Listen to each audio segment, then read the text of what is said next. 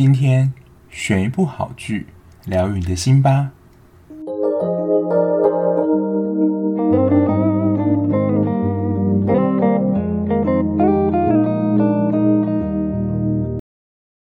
嗨嗨，我是小 B，欢迎收听今天的节目。如果你是新来的听众，呃，希望还有新来的听众啊。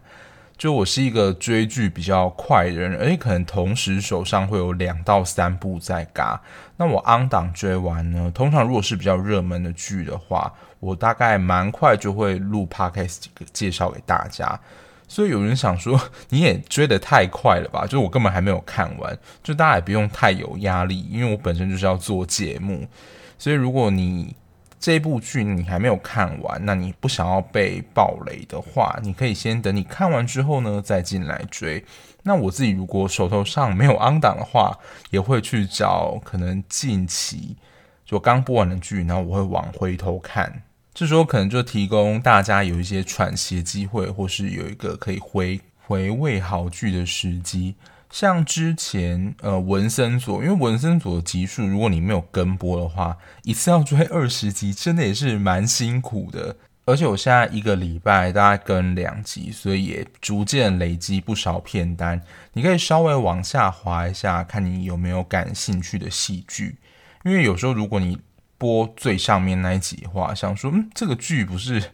很旧了吗？或是已经是之前的剧？那可能就是我会推荐的经典剧，或是我在追 on 档剧的中间的一个空档，然后找了一些比较短的剧可以分享给大家。然后像是《火神眼泪》是这礼拜才刚完结嘛，不过我在它完结篇的前一周就已经先做了，因为我觉得非常精彩，大家可以就是看起来。那如果你已经看完，那想要再回的话，也可以回到上两集《火神眼泪》那一集去听分享。那今天要介绍剧呢，如果你很喜欢，就是之前风靡。我觉得算 Netflix 的一部韩剧，就是《黑道律师文森佐》这种以暴制暴风格，你觉得看不过瘾的话，今天要介绍这一部呢，我觉得可能会蛮对你的胃口的。这两部戏我觉得有一些共同的特征，除了以暴制暴之外，就是里面有一些坏人，他们没有办法用法律的方式正常将他们逮捕，所以只好走一些。你要比较硬的方式去来给他们一些教训教训。不过在看这一部的时候，我觉得跟文森佐比较单纯的剧情线比起来，这一部戏其实真的也是血压要要背着，就是里面的有一些事件，你看到也会觉得蛮痛心跟愤恨不平的。以前，如果你要做一件事情，或是达成一个愿望，你可能需要用像你很珍贵的东西去交换。我不知道大家有没有看过一部真的非常古老电视剧，前在卫视中文台播出的吧？好像是杜德伟跟天心演的《第八号当铺》。就你要完成一件事情，你必须要贩卖一个你非常珍贵的东西。那这个东西不一定是。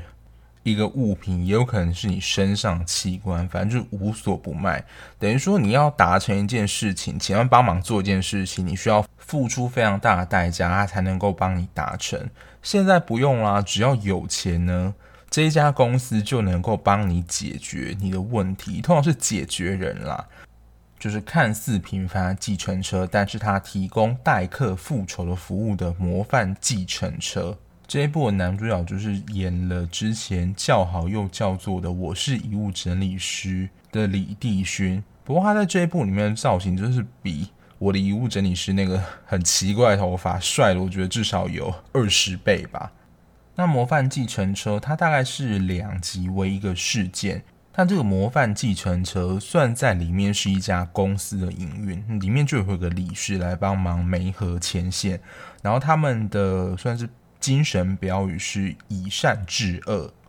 其实简单来说，我觉得这个模范计程车有点像是一个小型的公司，里面大概有四五个成员，然后每一个成员都有自己的工作。像是刚刚提到的理事。他有点算是账面上老板，就如果有人来查，他还是要跟外人解释一下，说这可能是一家什么样的公司。但基本上有点像算是你如果在军队里面司令官这样的角色，他不会真正的去接触到就是代客复仇的服务。那执行者呢，就是我们的男主角金道奇，是李帝勋演这个角色。那能够担任这个复仇执行者，他的来头一定不小，因为他的真实身份算是特种部队军官，等于说是经过可能那种上刀山下油锅的环境都能够。撑得过去的，他到后面真的有一集很夸张，就是他被人家砍了之后，他就拿出有点像订书机的东西，就是钉在他伤口的地方，然后用水消毒，好像完全没事一样。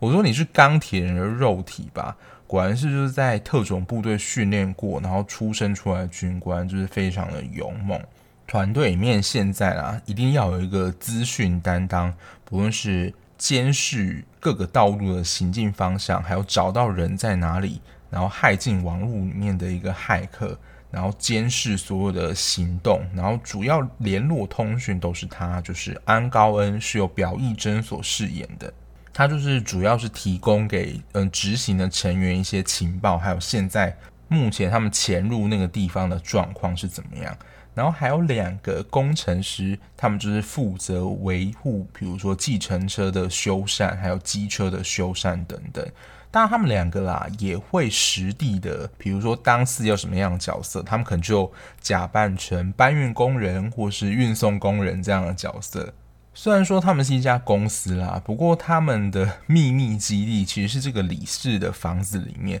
我觉得他们的房子就很像你小时候在看那种绝对无敌雷神王，在学校或者房子里面那个地方就会，你知道变身，当然没有这么夸张啦，但是我觉得那个就是一个变形金刚的概念。从密室走下去之后，会发现他们的秘密基地里面就有模范计程车跟他们的一些办事工具，当然还有他们的通讯车也都在里面。然后他们要出任务的时候，我说会很像变形金刚或是绝对无敌雷神王那种机器，就是他们会把模范计程车或是机车停在上面。然后呢，要出动的时候，以前在看卡通的时候，不是都会有到类似喷射的窗口，然后还要火力发射，然后他们车呢就会冲出那个轨道，然后直接飞出去。当然里面没有那么夸张，但是这个旋转的机制，然后上升的机制也是都有的。等于说那是一个移动式的装置，而且他们接客的方式也蛮特别的。通常这些客人呢是在路上看到一些传单，然后就是有看到。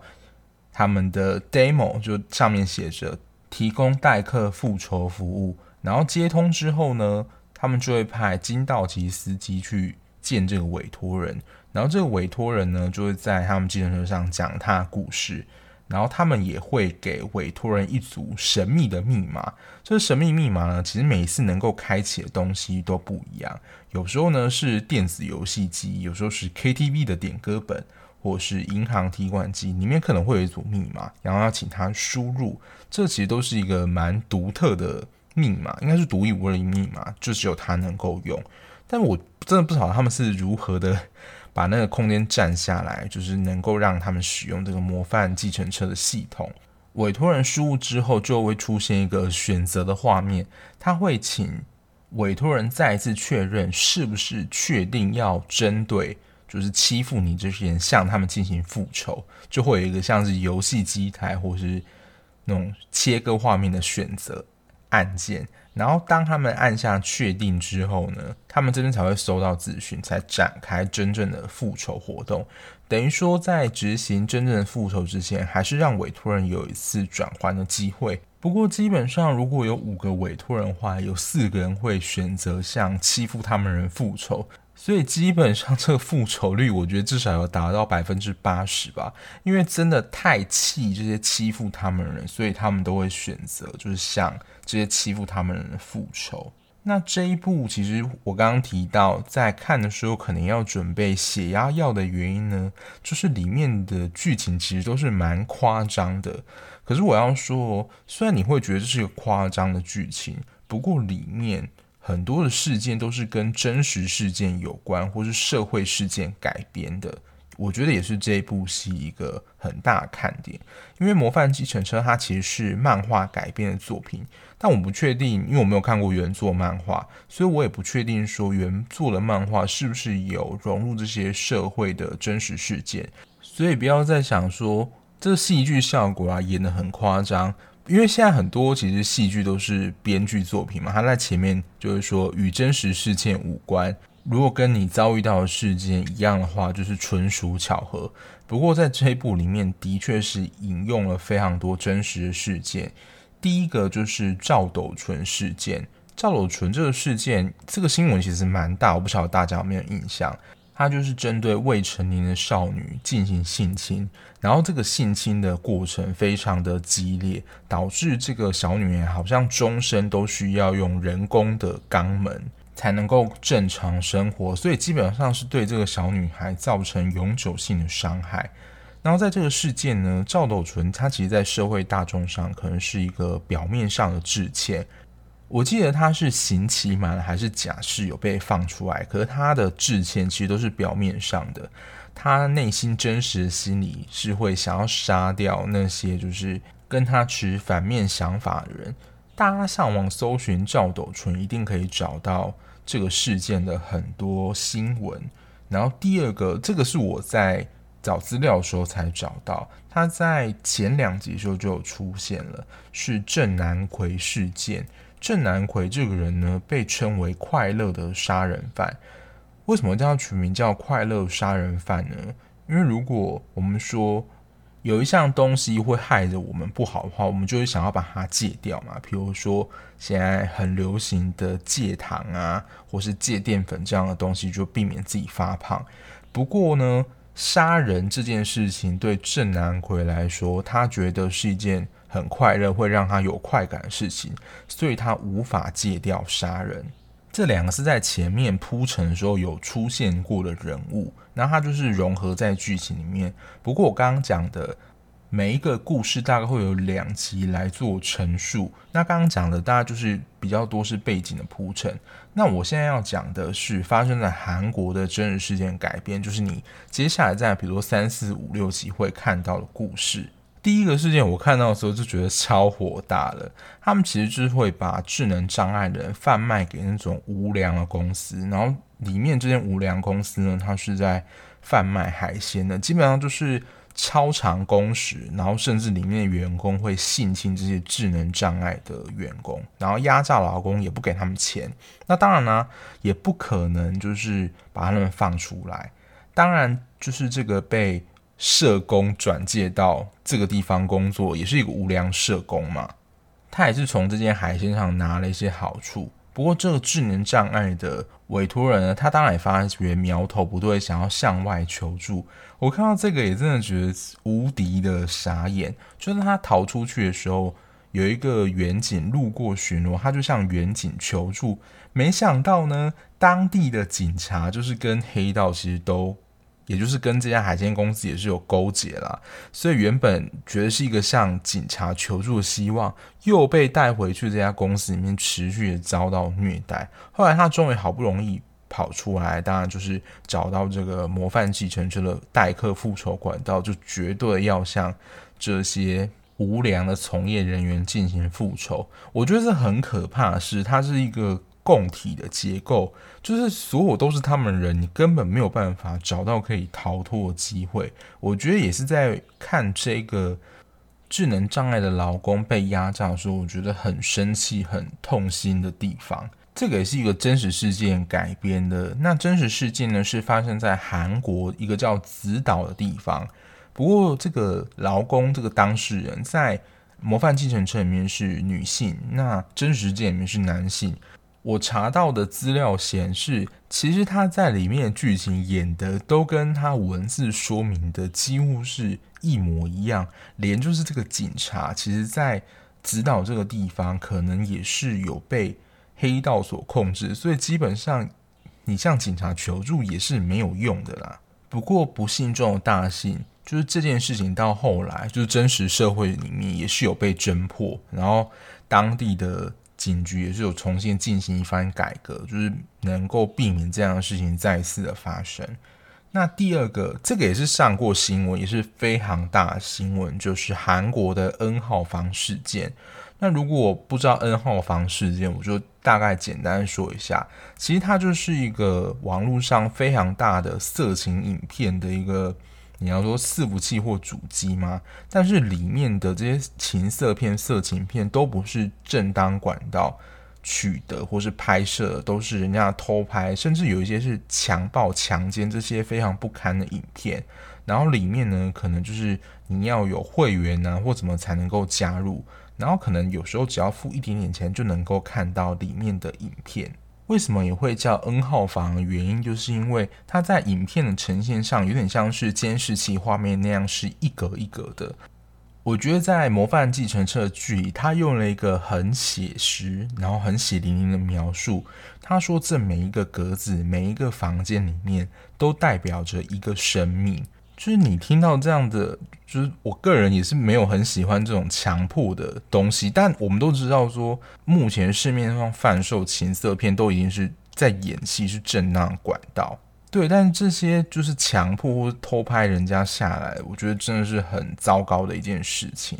好，反正 anyway，在里面的事件呢，也是有 N 号房这个事情讲，这么越讲越气，因为这里面的题材其实是蛮沉重的，就是它影射了一些事件。然后再来呢，这个我在戏剧里面也觉得超扯的，他其实是上司职场霸凌他的下属，是在韩国一家叫做 We Disc 的。公司的梁社长，他真的也是蛮有事的，就可能下属没有做好事，他就打下属巴掌，然后要求他下跪道歉。其实韩国或日本，他们很常有下班那种去聚餐啊，或是你要跟上司那种交际应酬的文化。然后他只是不满这些下属，可能是新进员工对他的助词，就叫那些员工可能一个一个这样立正站好。然后把蒜头啊，或是辣椒酱强行的塞入这些员工的嘴巴，或者是呢，把员工的头发染成一些奇怪的颜色，就是基本上你没有办法反抗了。就是这很夸张的职场霸凌事情，在里面也演得非常的生动。他演得多生动，你的血压可能就升得多高。然后最后一个呢，是蛮有名的，在韩国。叫做华城连环杀人事件，不过它不是以这个杀人事件作为基底，反而是其中的一个案外案。他提到是冤狱这件事情。那个被冤狱的人，我觉得这也是很平白无故。我觉得某部分呢也是体制杀人，因为这个被判冤狱的人呢，他其实就是在审问的时候，因为他其实根本没有做这件事情。可是我觉得可能是警方想要赶快了结这件事情，所以呢，被当时的警方逼着写下不实的自白书。法官呢也采用这份自白书，等于说呢，假的也被说成是真的。无罪被说成是有罪，所以他就是坐了二十年的冤狱，这真的很冤啊！就是失去那些时光，到底要怎么赔回来？虽然这种事件啊，到最后可能都会获得国赔，可是这个人待在监狱里的时光，还有跟他亲人相处这段时间是不会重来的。除了刚刚提到这几个是由真实事件。我觉得也不能算改编了，它基本上就是如实的描述这个事件，我觉得完整的原貌。还有一些其他的，我觉得是太多啦，比如说像校园之间的霸凌，里面也有霸凌这一段。那因为霸凌题材真的太多了，但这个也是我觉得是特别的恶劣的那一种。然后还有一个是电话诈骗，都是很常出现的社会现象。所以，其实我之前在很多剧都提过，其实我觉得某一些的编剧也是反映了现实中的某一些样态。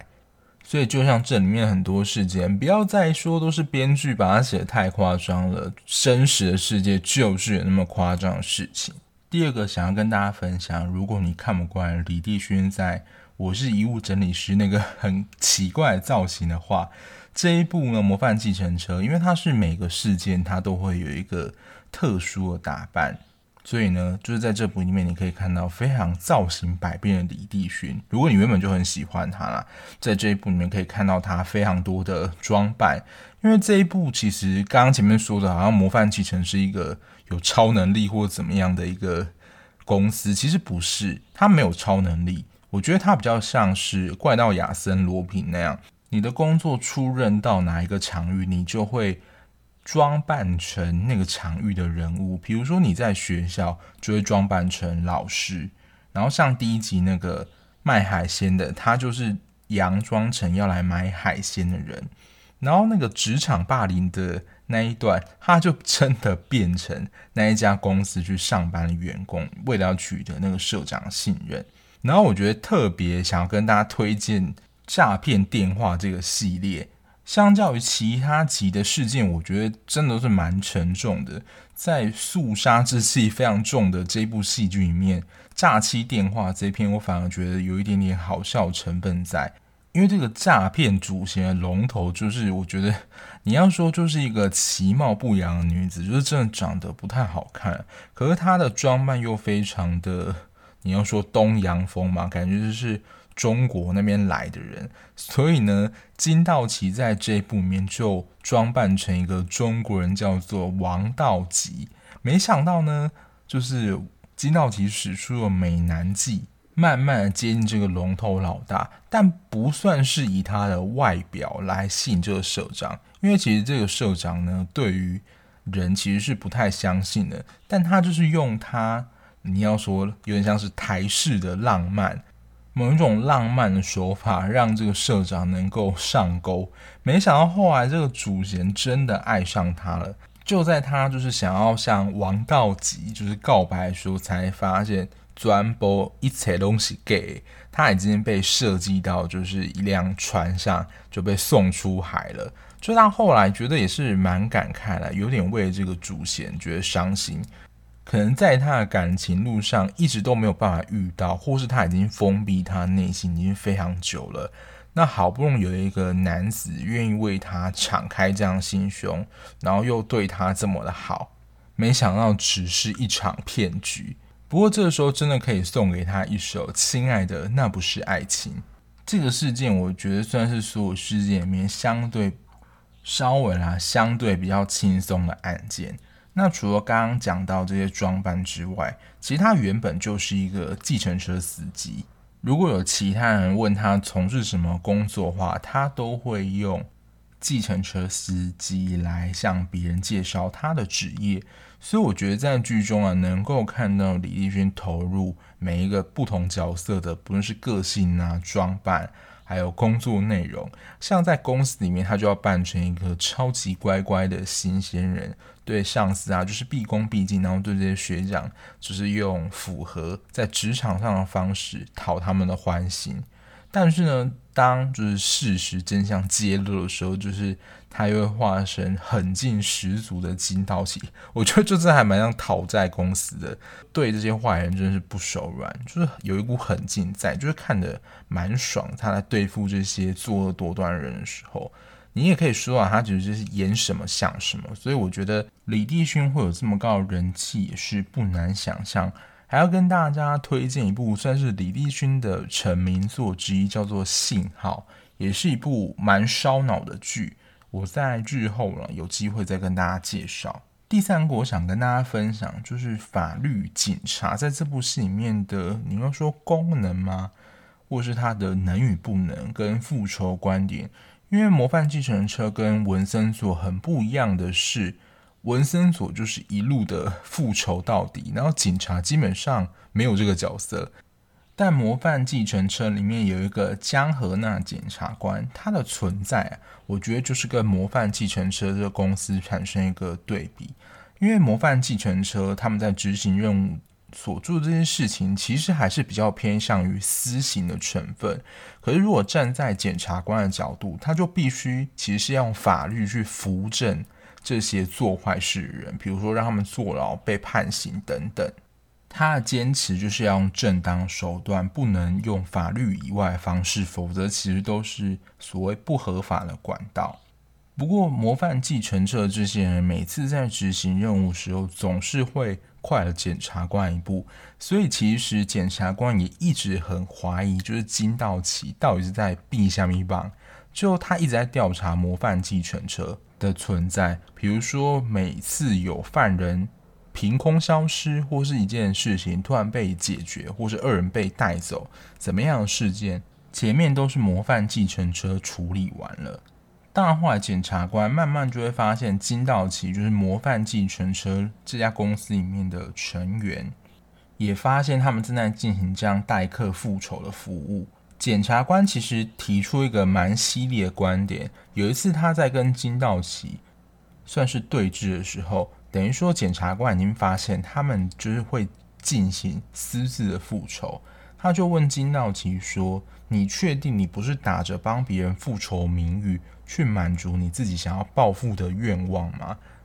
事实上，我觉得检察官这番犀利言论说的也没有错，因为的确金道奇跟其他公司里面成员，他们的家人、亲人啊，很多也都是受到这些不论是杀人犯或这些作案多端的人。不论是杀害或是被逼自杀，所以其实他们本身也是一个伤痕累累的人，所以他们绝对有就是向这些社会上这些罪犯报复的想法跟欲望，绝对是有的。不过这些都是从非常理性的层面去看，我觉得这个编剧非常厉害的，就是要让你的情感跟你的认知有一些冲突。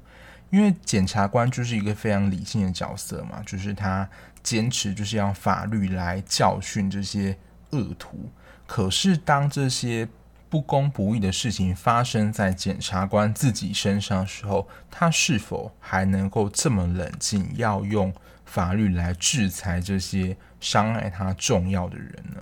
这边我就先不爆雷说，他身边的有一个人受了重伤。可是，当他自己变成受害者的时候，他其实自己也没有办法那么冷静。所以，检察官呢，他会变成其中一个事件的委托人，委托模范计程车呢去教训这个伤害他重要他人的。我觉得他居然这样安排，其实就是蛮冲击的。会让我们去思考说，当如果真正事件受害者变成是我们的话，我们是不是真的能够这么冷静去看待？其实事实上，我觉得以情感上是不行的。也因为检察官，我觉得算是这个妥协，他委托了模范计程车的人帮他们去执行这个代客复仇的服务，所以其实会有一个让我们去思考点，就是说。代表检察官的绝对之正，他都必须完全的依照法律行事。与虽然我觉得不见得是绝对之恶啦，就是他们以私刑去处理、去惩罚这些社会上不好的人的模范计程车，没有哪一边是绝对的正确或绝对的不正确。这一段的最后，检察官说了一段我觉得非常富含深意的话。我觉得也听起来是蛮有哲理的。他说：“其实他们蛮谢谢模范继承车人有这样的制度，有办法接住那些法律没有办法给予他们实质帮助、接住他们的人，让他们能够有伸张正义的机会。就法律不是全能的神，一定也有它的限制。那这些限制没有到达地方，模范继承车这样的服务就刚好补足了。”这部分不足，当然在现实中啊，以私刑去做惩罚这件事情，在法律上是绝对不对的。可是我觉得也是提供我们一个思考空间，就是很多事情不是非黑即白，就是不是对就是错这样子一翻两瞪眼的结果。很多事情其实都会处在，比如说模糊的空间，或者它没有绝对的标准答案。第三个，我觉得也是这部戏里面。隐隐想要传达的一件事情，就比较多教育的意味在啦，比较不像是文森佐，就是纯粹就看宋仲基从头的耍狠到底。他到最后啦，我就想强调，就是复仇终究只会招来复仇，就是复仇这件事情对你的利益性是什么，是值得思考的。因为在最后，其实模范计程车的成员也有碰到一些难关，就是过去。被他们惩罚这些恶人逃出来之后呢，也向他们复仇，等于说那些被你当成客户复仇的对象，你也仅仅是那些人的复仇对象。等于说，你冤冤相报何时了？其实就是复仇会形成一个不断的循环，彼此都是彼此的复仇对象，不会因为你是。模范继承车这个复仇者，你就比较高尚。其实你也只是那些罪犯的复仇对象而已。听起来有点像绕口令啊，但我觉得他只是想要强调，其实复仇这件事情终究只会招来复仇的循环轮回而已。这是我觉得在看《模范继承车》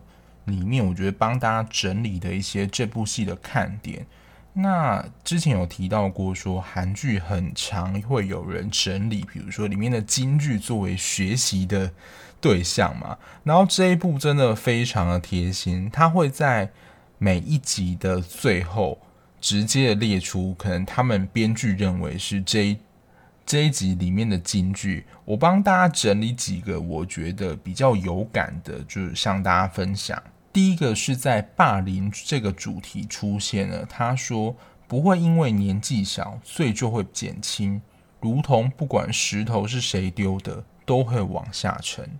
就真的不会因为你是国小国中生，你去霸凌别人，跟你在长大出社会去欺负人家，小时候做的事情对别人伤就会比较小，或是比较不严重。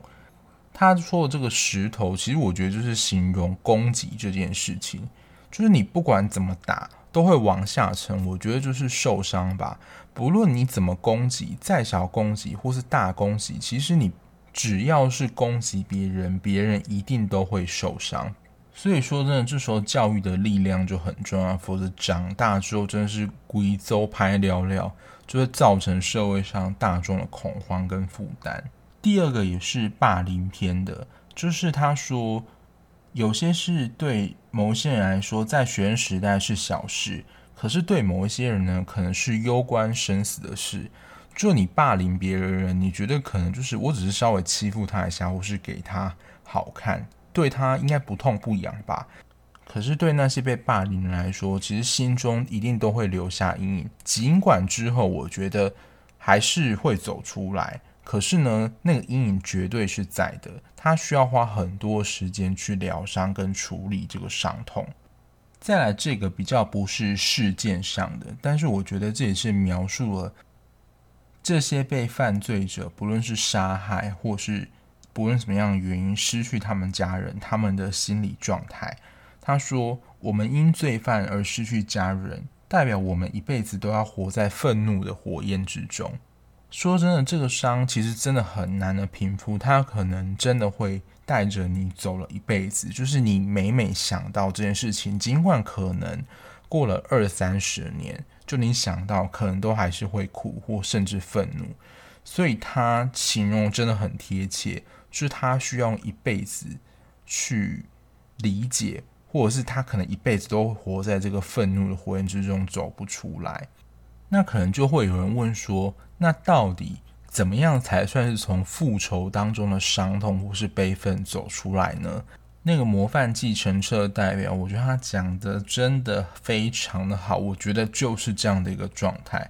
有点 像是佛教里面提到的放下屠刀立地成佛这样的概念。不过他是说，真正的复仇完成，是你自己心里也感觉到平静的时候。不会因为你在提到这个事件而刚刚说到心中那把愤怒火焰又被燃起。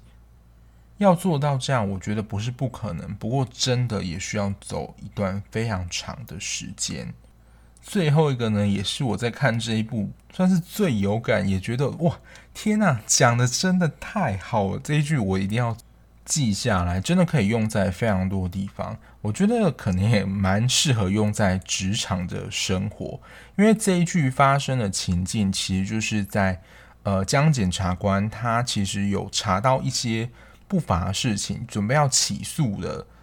那些罪犯。可是呢，这些被起诉人其实跟上层啊，就是白道黑道有一些关系，然后就被上面长官压下来。这个剧情有没有非常熟悉呢？就是《火神的眼泪》里面，就是上司打压下属的情形，这样就是和谐掉这件事情。当然，江检察官就非常不爽啊。然后这句话呢，是他的下属提出来的一个金句。他说：“行动要如竹子一样刚正不阿，但心境要像小草一样不屈不挠。”他形容这个意象是真的很鲜明，就是你在行为上了，你还是要守住你的界限，就是守住你的坚持。可是真正在做事情的时候，你就是算是人家说的身段要放软啊，或是比较有弹性一些，你不可以用这么。蛮干或是硬冲冲的方式想要去解决事情，因为这样就是你跟长官对干，一定是行不通的嘛。所以你就是真的必须要另外想办法，或是用调整的方式，也能够达成你原本要做事情的目的。所以这一句呢，就是送给大家，就是我觉得这一句真的讲得非常的棒。即使你没有看整出剧啦，我觉得有听到这一句也会蛮有收获的。除了这些金句之外啊，因为里面其实蛮多的社会事件，像刚刚提到诈骗，他也有提到，我觉得是算尽了社会责任，教导一些民众的防诈骗知识。比如现在很多诈骗电话，我觉得里面的手法还真的蛮高端的，会利用比如说检察官、警察这种权威性质，好像公正代表正义的单位，但其实就是假警察或是假检察官要你解除 ATM 什么的。所以其实关键是，这我这我不是反诈骗广告，已经讲很多次了，要你解除定期操作密码去操作提款机，这绝对都是诈骗。但是在剧集当中，还是有非常多的人受骗上当，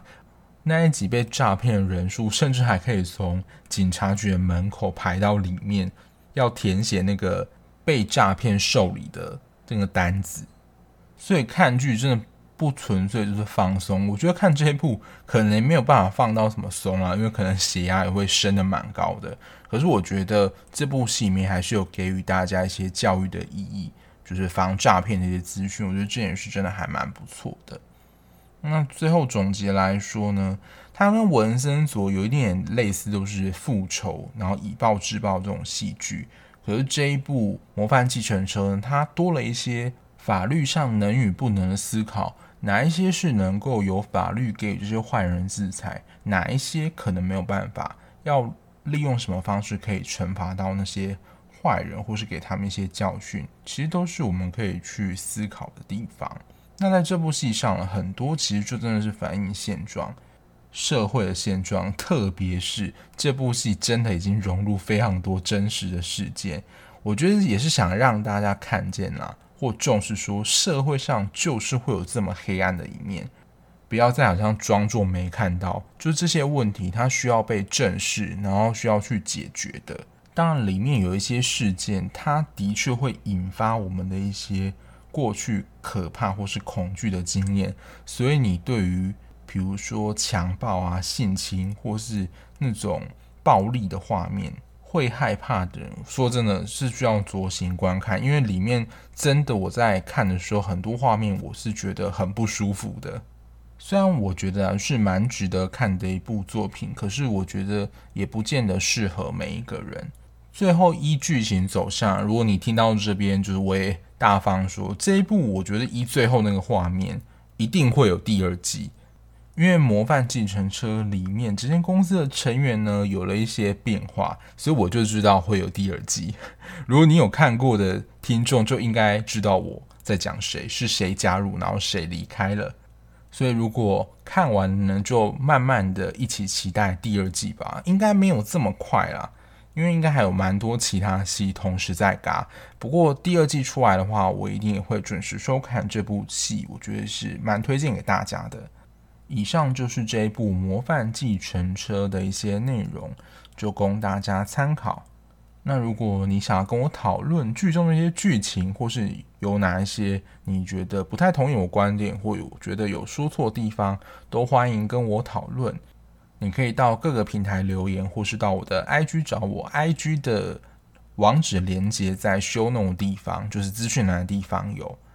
最后还是不厌其烦的提醒各位，也是拜托大家，如果你还喜欢就是这样聊剧聊电影的节目的话，如果你还没有订阅听众呢，可以麻烦在各大平台上帮我按订阅，就是订阅这个节目，也能够在第一时间就接收到我上片的资讯哦。那我们下一节目再见啦，拜拜。